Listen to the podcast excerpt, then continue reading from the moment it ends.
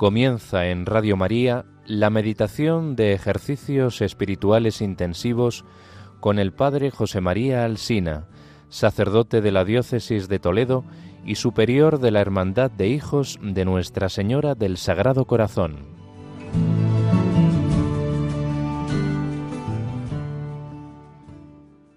Queridos amigos de Radio María, ya en las puertas de la Semana Santa, vamos a contemplar un misterio de la vida de Jesús que precisamente se sitúa días antes de la pasión, muerte y resurrección del Señor.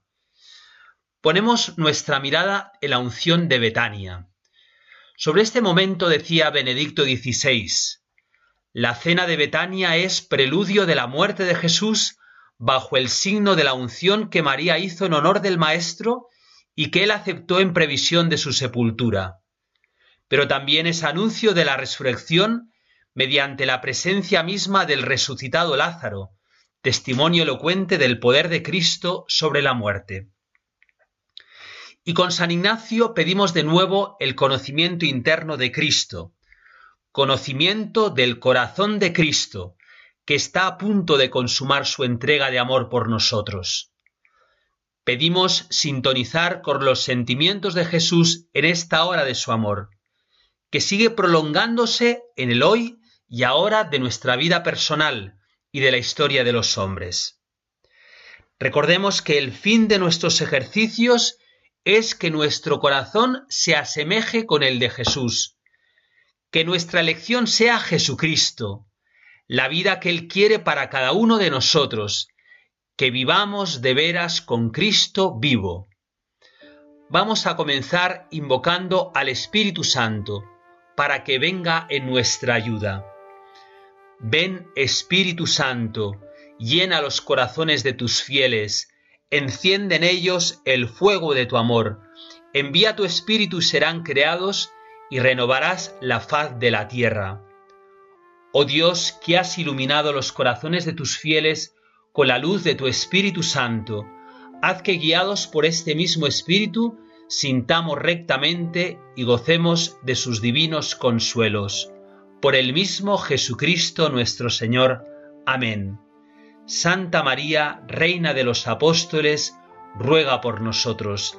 San José, ruega por nosotros. San Ignacio de Loyola y Santa Teresita, rogad por nosotros.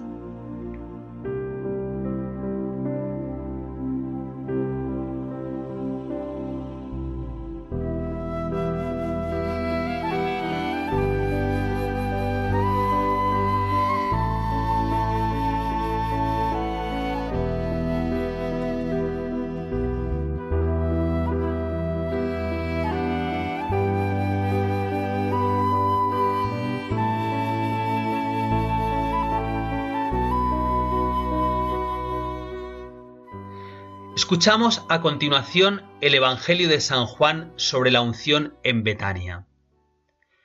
Seis días antes de la Pascua fue Jesús a Betania donde vivía Lázaro, a quien había resucitado de entre los muertos. Allí le ofrecieron una cena. Marta servía y Lázaro era uno de los que estaban con él a la mesa. María tomó una libra de perfume de nardo auténtico y costoso. Le ungió a Jesús los pies y se los enjugó con su cabellera. Y la casa se llenó de la fragancia del perfume.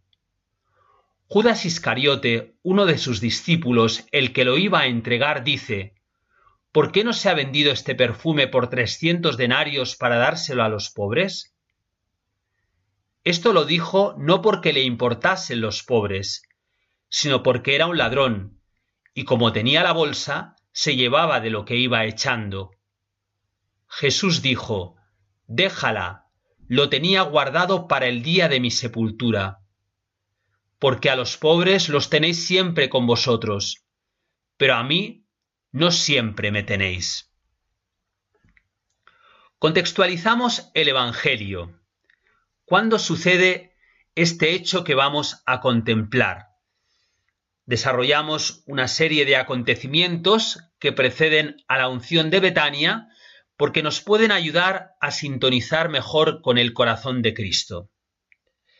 En torno al diciembre del año 29, Jesús asiste en Jerusalén a la fiesta de la dedicación, donde proclama nuevamente su unidad con el Padre.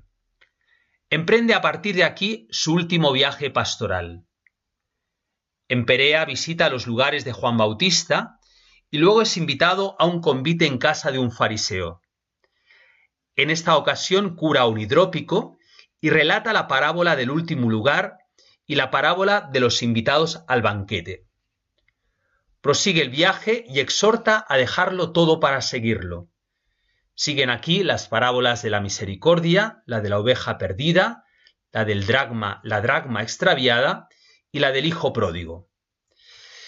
También de este tiempo es la parábola del capataz astuto, la parábola de Lázaro y el rico y la parábola del buen servidor. Jesús abandona Perea y vuelve a Betania, en torno a enero del 30, donde resucita Lázaro. Esto, como sabemos, precipita la decisión de los fariseos de darle muerte y Caifás profetiza en aquel momento. Conviene que muera uno solo por el pueblo. Jesús visita a Efraín. Hay ya expectación por la próxima Pascua ante la violencia del enfrentamiento entre Jesús y los fariseos. Jesús penetra en Samaria en torno al febrero de 30, donde cura a diez leprosos. Avisa sobre el día del Hijo del Hombre y relata la parábola del juez inicuo y el caso del fariseo y el publicano. De vuelta en Perea es consultado sobre el divorcio y afirma que el matrimonio es indisoluble, que el hombre no separe lo que Dios ha unido. Sigue la bendición de los niños, dejad que los niños vengan a mí, y el episodio del joven rico que da ocasión para prevenir contra el peligro de las riquezas y prometer el premio de la abnegación. Sigue la parábola de los obreros de la última hora, un nuevo anuncio de la pasión y la petición de los dos cebedeos. Recordemos que quieren situarse cerca del lugar importante, cerca de Jesús. Al entrar en Jericó, marzo del 30, Jesús cura ciego y come en casa de Zaqueo, jefe de publicanos. El Hijo del Hombre vino a salvar lo que estaba perdido. Sigue la parábola de los talentos confiados. Y en Betania, María unge sus cabellos con perfume, lo que ocasiona el escándalo de muchos y la aprobación de Jesús. Faltan pocos días para la Pascua y Jesús está preparando su entrada en Jerusalén. Vamos a tratar de entrar en la escena que contemplamos haciendo un esfuerzo por comprender los sentimientos del corazón de Jesús en esta hora. Está ya muy cerca el momento en el que el Señor va a sufrir su pasión y muerte. En su corazón se tenían que mezclar junto a un deseo grande de entregar su vida por nosotros el dolor por el sufrimiento por el que va a tener que pasar. Ese deseo de entregar la vida lo expresa en la noche de la cena pascual. Con cuánto deseo he deseado comer esta Pascua con vosotros. Junto al amor que da la vida, el dolor inmenso, porque va a tener que cargar con el peso de todo el mal de la humanidad, pagando el precio de su pasión y de su muerte. Esta es la hora San Juan así lo representa este momento, la hora para la que Jesús ha venido al mundo. Y lo vemos ahí, ahí tenemos que entrar nosotros. Y así, le queremos acompañar. No dejemos a Jesús solo. Jesús nos invita a cada uno de nosotros a entrar en su misterio, en el misterio de su pasión, el misterio de su corazón, quiere compartirlo con nosotros como lo quiso compartir con aquella mujer. Vamos a contemplar el ejemplo de esta mujer cuyo corazón se adelanta ya a la hora de Jesús con el gesto que va a realizar. Los hechos que se suceden antes de la entrada en Jerusalén nos muestran lo lejos que están del corazón de Jesús el corazón de sus discípulos y no digamos el de Judas. Cuidado, podemos seguir físicamente a Jesús de cerca, pero nuestros deseos y los suyos, nuestros sentimientos y los de Jesús pueden ser muy distintos, hasta opuestos. Vemos a Jesús dando la vida y los discípulos y Judas arrastrados por la ambición, peleándose por quién ocupa el mejor puesto, y Judas con la preocupación del dinero. Decía San Agustín, perdido este hombre, no seguía al Señor con el corazón, sino con el cuerpo. Es bueno que nosotros nos examinemos a fondo sobre cómo estamos ante la entrega de Jesús. Es fácil que nos vayamos enfriando, que aparentemente sigamos una vida religiosa con una cierta piedad, pero que nuestro corazón se vaya alejando de Jesús. Eso se muestra en los deseos de importancias, en las ambiciones humanas, la búsqueda de comodidades y eso sí, el miedo a quedar mal por el Señor, el precio a pagar por esos afectos desordenados va a ser el miedo por quedar mal, por seguir a Jesús. Y ahí se pone en peligro nuestra vida cristiana, nuestra fe. Estar con Jesús significa sintonizar con el corazón de Jesús. Y con este deseo miramos a María, que ciertamente sintoniza con el corazón de Cristo. Tratemos de unirnos a ella. Pongámonos de su parte, de la parte de los que aman sinceramente a Jesús, de aquellos que quieren seguir su misma suerte. Hemos de pensar que María aún no conocía a fondo el corazón del Señor. Lo conocía pero no a fondo, pero le amaba y quería amarlo. Y los gestos de María son expresión de sintonía. Decía San Agustín, Toda alma que quiera ser fiel, únase a María para ungir con perfume precioso los pies del Señor.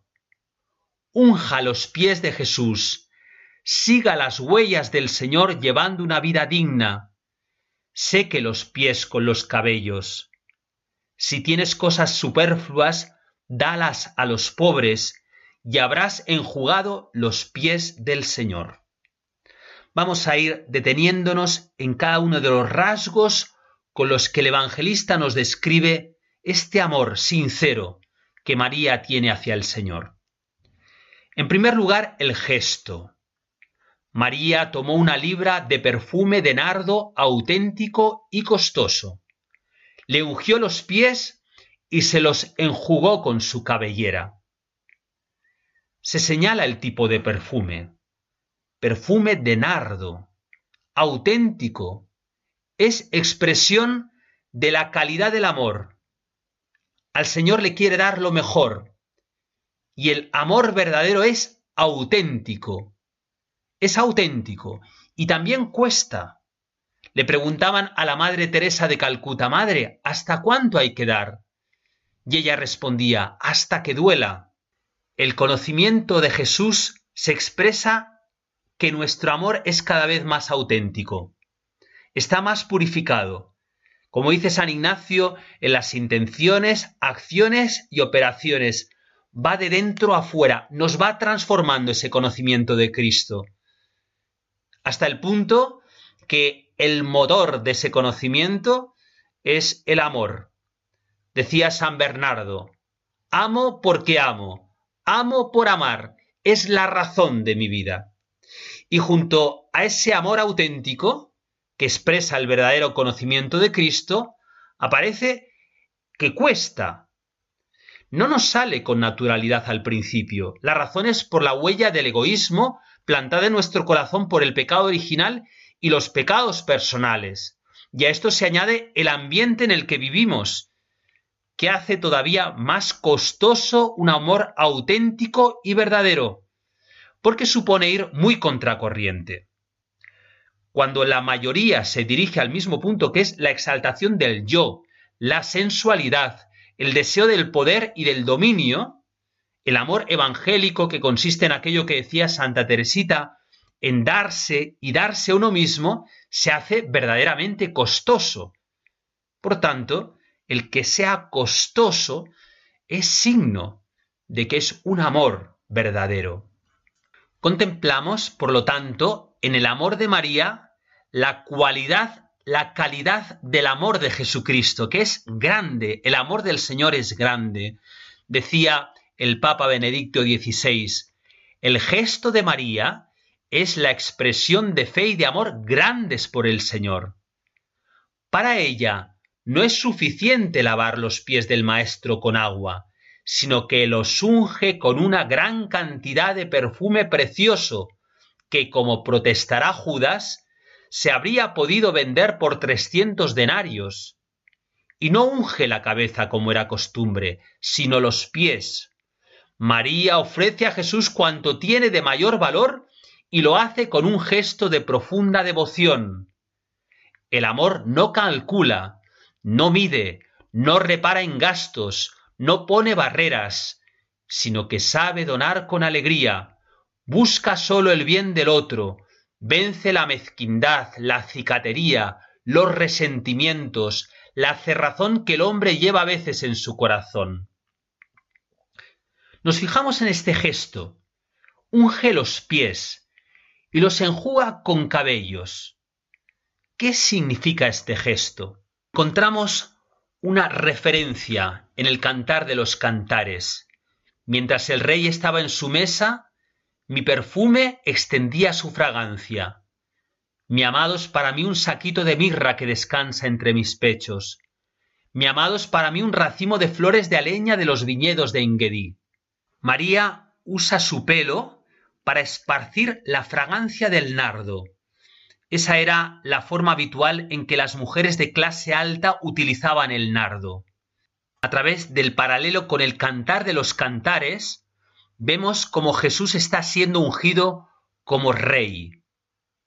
El gesto de ungir con los cabellos es también un acto de humildad. María unge a Jesús reconociendo su propia pequeñez, su propia miseria ante la grandeza del Señor. Ella no se siente digna de Jesús, de su amor, y le ofrece su ofrenda en total humildad.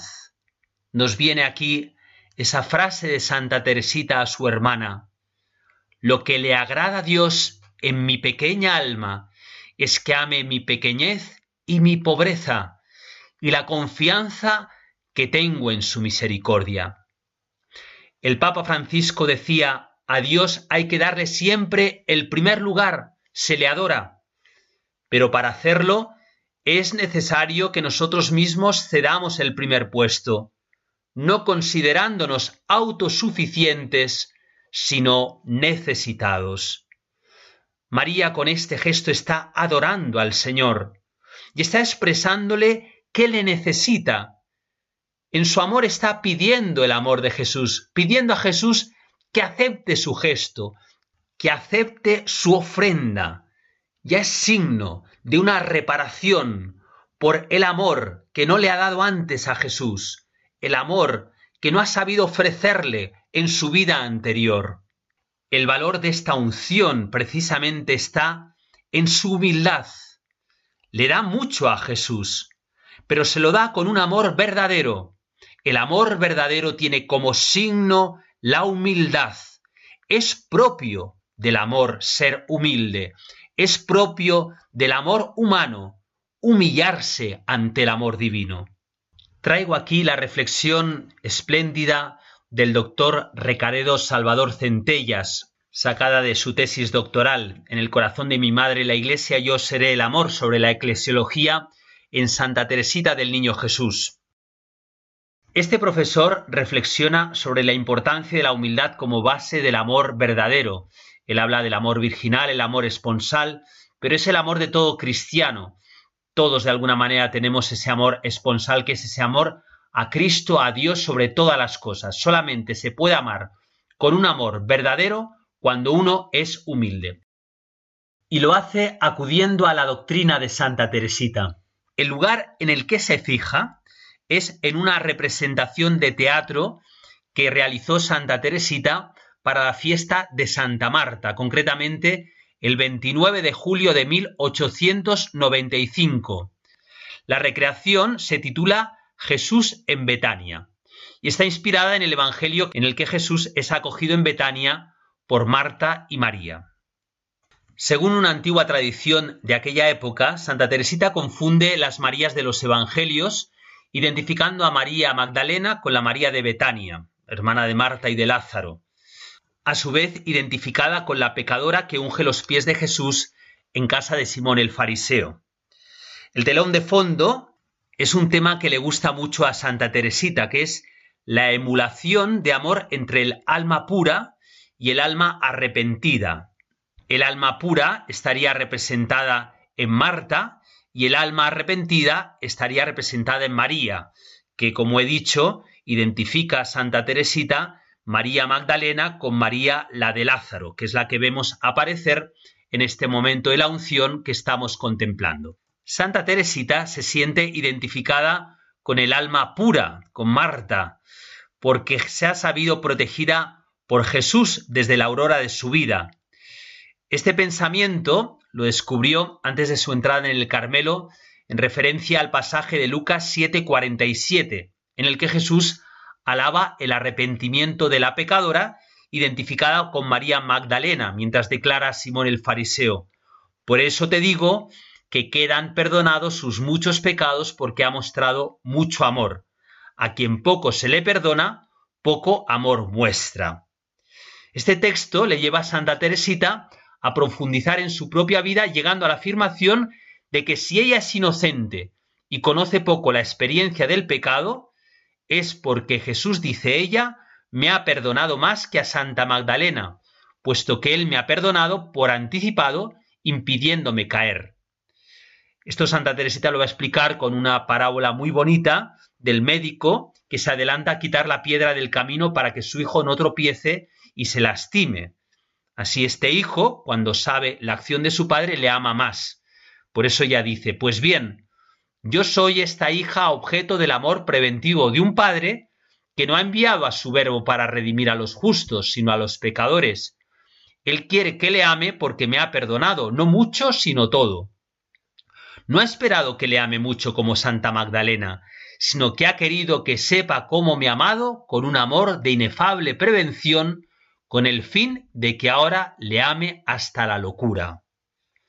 En esta perspectiva, Santa Teresita, en esta poesía, en esta obra de teatro, va a poner estos versos en labios de Marta. Pues vos me habéis, Señor, impedido caer, vos habéis protegido mi vida desde la aurora, ante tan grandes beneficios no debo amar. Y concluye haciéndole decir a Jesús estas palabras. Es verdad que un alma pura, la obra maestra de mi amor, debería sin medida amarme y bendecirme siempre. En este contexto del designio libre del Padre que protege con su gracia a algunas personas para que le amen totalmente, Santa Teresita sitúa el discurso sobre la virginidad poniendo en labios de Marta estos versos. Ah, lo sabéis muy bien, He amado desde la infancia de la virginidad el tesoro precioso. Este pensamiento, Señor, es un gozo que me estremece y devuelve la alegría a mi corazón. Es Teresita que se ve ahí.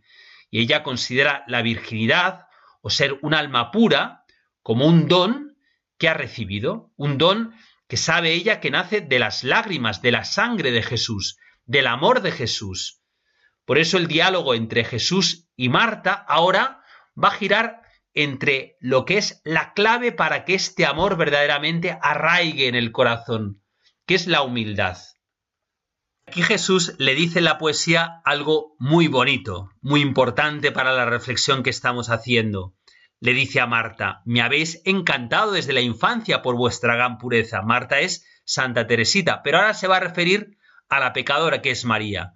Pero si vos tenéis la inocencia, Magdalena tiene la humildad.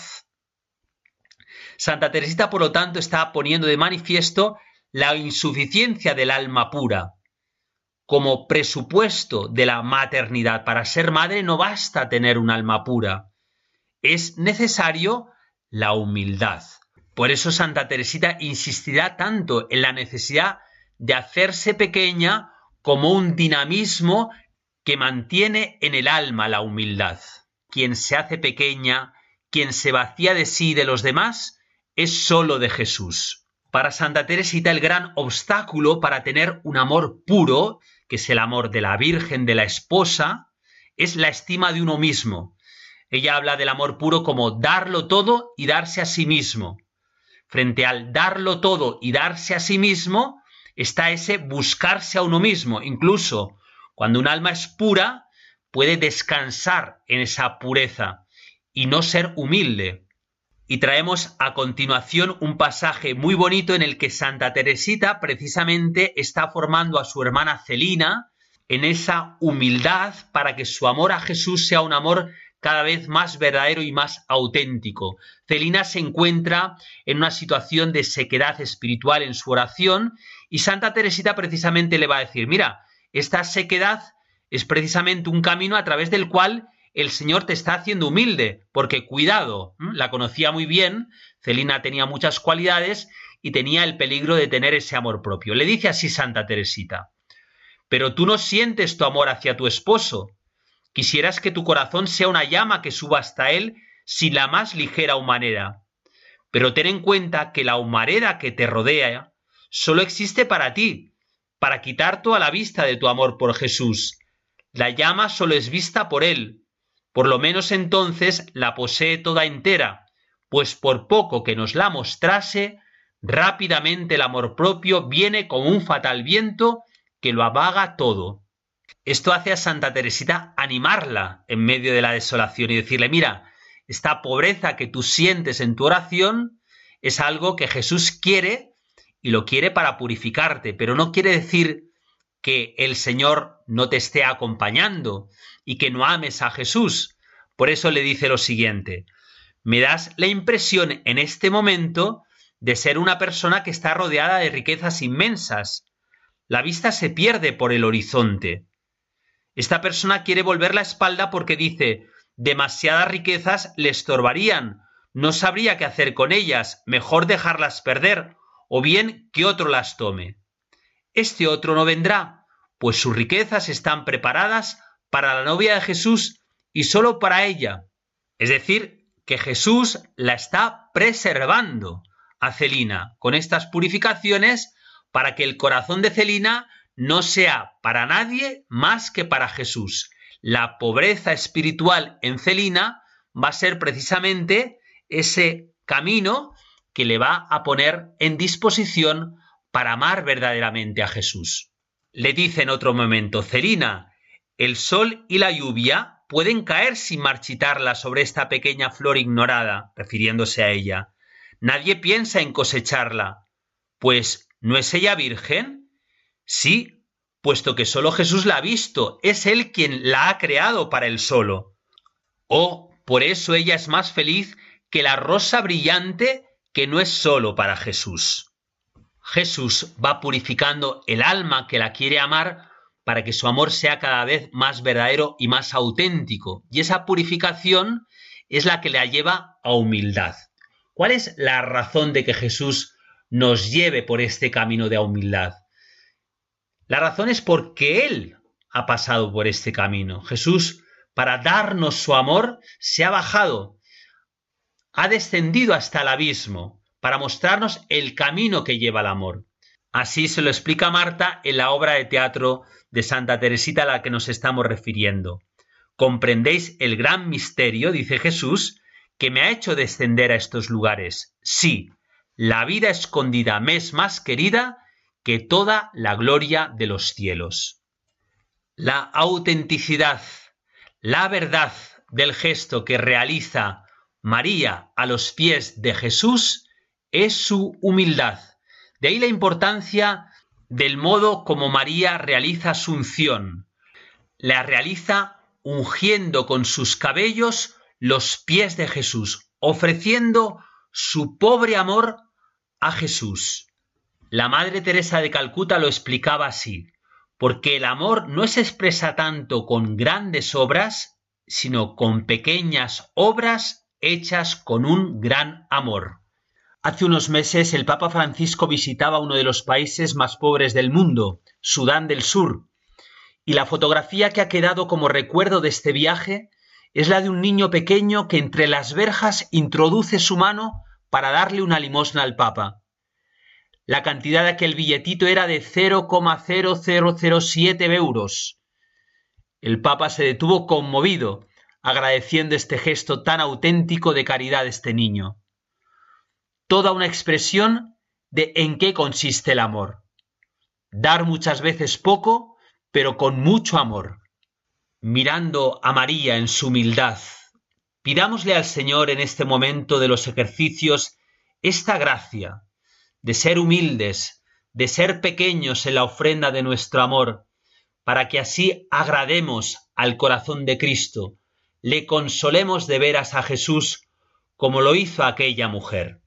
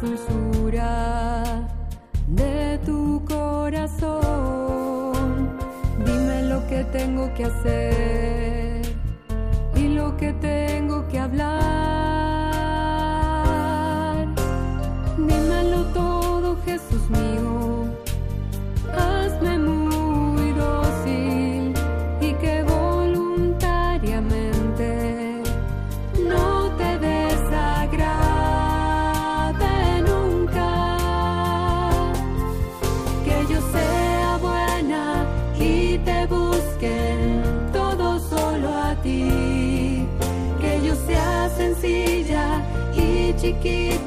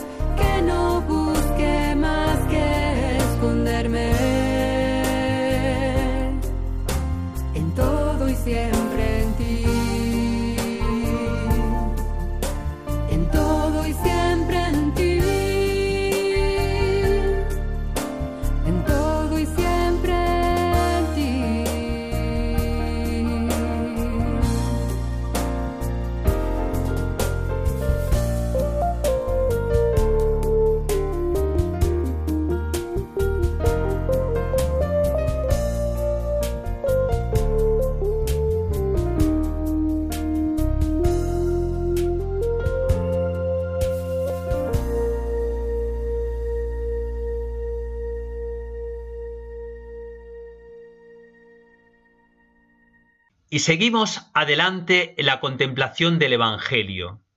Llama la atención la reacción de Judas. Se indigna. Misterioso.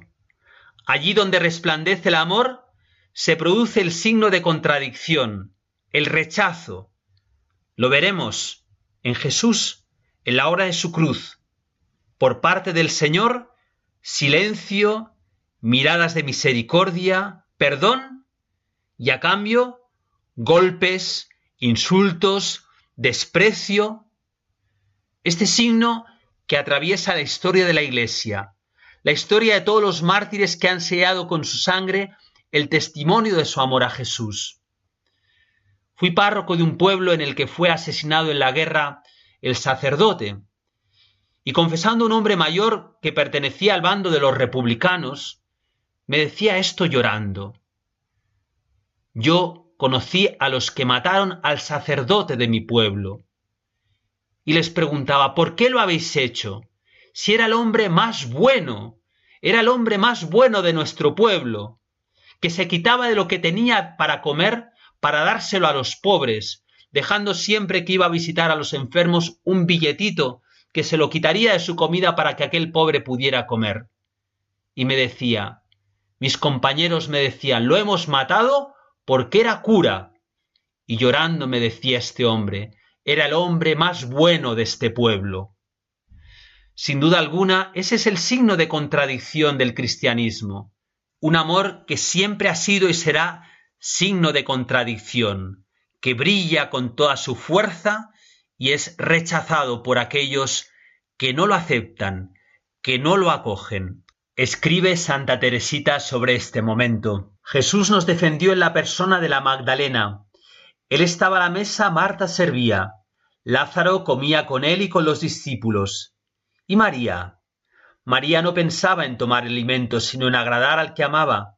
Por eso tomó un vaso lleno de un perfume muy costoso y rompiendo el vaso, lo derramó sobre la cabeza de Jesús, y toda la casa se llenó del perfume del ungüento, pero los apóstoles murmuraban contra la Magdalena. Lo mismo ocurre con nosotras. Los cristianos más fervorosos, los sacerdotes piensan que exageramos, que deberíamos servir con Marta en vez de consagrar a Jesús los vasos de nuestras vidas con los perfumes que en ellos encierran. Y sin embargo, ¿a qué importa que se rompan nuestros vasos si Jesús recibe el consuelo y el mundo aun a pesar suyo se ve obligado a sentir el perfume que de ellos se desprende y que sirve para purificar el aire envenenado que se respira sin cesar. Ojalá que nos dé la gracia el Señor de llorar ante este misterio, este signo de contradicción, que nos llegue al corazón que el amor no es amado. Le preguntó un campesino a San Francisco de Asís viéndolo llorar a lágrimas ¿Qué sucede, hermano? ¿Por qué lloras? San Francisco respondió, Hermano mío, mi Señor está en la cruz y preguntas por qué lloro. Quisiera ser en este momento el mayor océano de la tierra para tener todas esas lágrimas. Quisiera que se abrieran al mismo tiempo todas las compuertas del mundo y se soltaran las cataratas y diluvios para que me prestaran más lágrimas. Pero aunque juntemos todos los ríos y mares, no habría lágrimas suficientes para llorar el dolor y el amor de mi Señor crucificado. Quisiera tener las alas invencibles de un águila para atravesar las cordilleras y gritar sobre las ciudades, el amor no es amado, el amor no es amado. ¿Cómo es que los hombres se pueden amar unos a otros si no aman al amor? Sí, tenemos que llorar, porque el amor no es amado, pero tenemos que llorar en primer lugar porque somos nosotros los que no hemos amado al amor. Sí, yo también como tú he sido Judas y muchas veces me he indignado ante los gestos del verdadero amor. Y lo he hecho con mi indiferencia, porque no hay mayor desprecio que el no hacer aprecio. Y cuando no valoramos estos gestos de amor que se repiten una y otra vez delante de nuestros ojos dejándonos indiferentes ya no nos llegan al corazón. Entonces estamos siendo como Judas. Sí, se empieza por esos gestos de indiferencia y se acaba despreciando voluntariamente a aquellos que se entregan. Qué importante es examinar nuestro corazón, nos lo dice muchas veces el Papa Francisco, ante esta cultura de la indiferencia, ante esta cultura que nos va haciendo apáticos ante un amor verdadero, un amor entregado. Nos parece que es imposible y cuando luego se nos presenta delante de los ojos, ya no lo captamos, ya no lo vemos. Se empieza por una cierta indiferencia y se llega a la aversión y al desprecio del amor auténtico y verdadero. Contaban de Leonardo da Vinci, que era un hombre muy meticuloso, que tardó mucho en hacer la última cena, porque quería reflejar con exactitud la psicología y la personalidad de cada apóstol que estaba en la última cena, y fue buscando un modelo según se adaptaba a cada apóstol.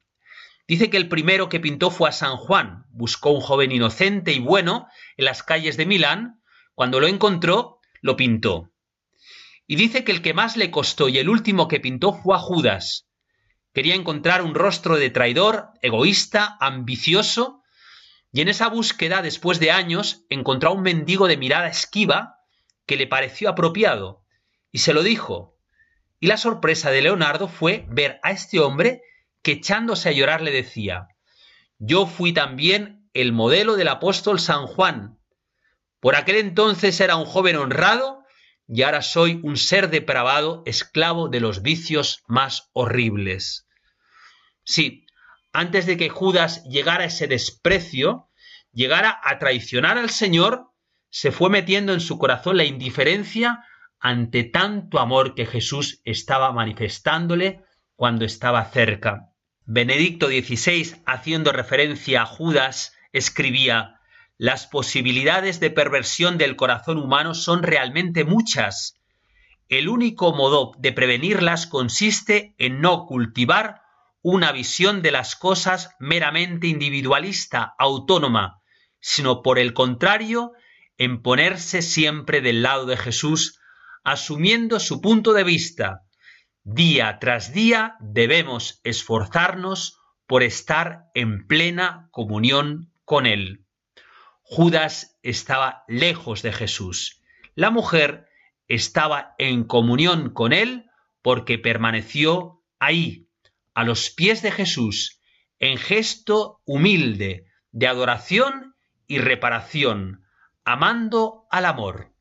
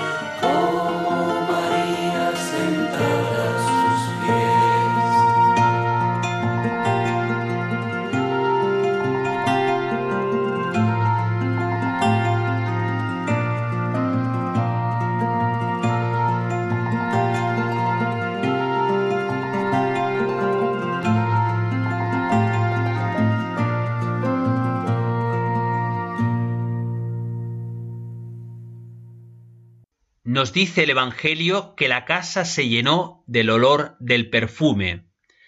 Dice el Papa Benedicto XVI, el perfume se difunde. El significado del gesto de María, que es respuesta al amor infinito de Dios, se expande entre todos los convidados. Todo gesto de caridad y de devoción auténtica a Cristo no se limita a un hecho personal, no se refiere sólo a la relación entre el individuo y el Señor, sino a todo el cuerpo de la Iglesia. Es contagioso, infunde amor, alegría y luz. Qué cierto y verdadero es esto. Donde hay este amor auténtico, se difunde por toda la casa. Es contagioso. Uno piensa cuando va a visitar a religiosas, religiosas de clausura, familias en las que se vive en serio la vida cristiana, hogares pobres y sencillos donde la gente disfruta de lo que tiene y comparte, especialmente con los más pobres, sacerdotes que cuidan a su parroquia, que quieren a sus fieles, enfermos que viven su enfermedad sin resentimiento, ofreciendo en el silencio sus dificultades, y tantas, tantas imágenes, tantos signos que en este momento se presentan ante mí, que yo he conocido como sacerdote, y que los que estáis escuchándome tantas veces habréis visto, que son reflejo de ese amor verdadero, ese amor auténtico, que se difunde por toda la casa. Esa es la historia de la Iglesia. Tantas veces quieren los medios de comunicación que pongamos nuestra mirada en las miserias de los hombres de la Iglesia. Pero la Iglesia es bella, la Iglesia es fecunda, la iglesia es casa de amor, donde se difunde la caridad que es Cristo. Y para poder verla, para poder sentir este perfume, tenemos que vivir en el corazón de la iglesia. Es en el corazón de la iglesia donde late el amor. Santa Teresita nos lo decía una y otra vez. Mi vocación es el amor. ¿Queremos conocer dónde está el amor? Vivamos en el corazón de la Iglesia, la Santa Madre Iglesia, que hoy, ayer y siempre permanece como María a los pies de su Señor, enjugando con lágrimas, con sus cabellos, los pies preciosos de nuestro Señor Jesucristo. Esa es la Iglesia. Las miserias, las pobrezas, los pecados no son de la Iglesia son de los miembros de la Iglesia. Por eso tenemos que esforzarnos, los miembros de la Iglesia, por purificarnos, por identificar nuestro amor con el amor de esta mujer, con el amor de la Iglesia Madre, con ese amor que late en su corazón. Jesús, ante este gesto de la mujer, va a decir esta palabra, dejadla, el Papa Benedicto XVI insiste, Jesús comprende que María ha intuido el amor de Dios e indica que ya se acerca su hora, la hora en que el amor hallará su expresión suprema en el madero de la cruz. El Hijo de Dios se entrega a sí mismo para que el hombre tenga vida, descienda a los abismos de la muerte para llevar al hombre a las alturas de Dios. No teme humillarse, haciéndose obediente hasta la muerte, y una muerte de cruz. Jesús pronuncia estas palabras, dejadla, porque se deja amar. Él ahora va a la cruz y lo que nos va a pedir en la cruz es que le acompañemos. Nos situamos en este momento de nuestros ejercicios espirituales, ya en las puertas de la Semana Santa, en lo que San Ignacio va a llamar la tercera semana. Pasamos de la contemplación de Jesús al querer seguir las mismas huellas del Maestro. Jesús se va a dejar amar por ti. Jesús va a ofrecerse en amor, pidiendo desde lo alto de la cruz que le acompañemos. Cerramos nuestra contemplación mirando a tantos hombres y mujeres que a lo largo de la historia se han entregado a Cristo como lo hizo esta mujer. Tantos santos, también esos santos de la puerta de al lado de los que habla el Papa Francisco, que siguen amando hoy a Jesús allá donde el Señor les ha puesto, en sus familias, en sus trabajos, en sus conventos, en sus comunidades, en sus parroquias. Y lo hacemos escuchando este poema de Santa Teresa de Jesús. Dichoso el corazón enamorado, que en solo Dios ha puesto el pensamiento. Por él renuncia a todo lo criado, y en él halla su gloria y su contento. Aun de sí mismo vive descuidado, porque en su Dios está todo su intento y así alegre pasa y muy gozoso las ondas de este mar tempestuoso.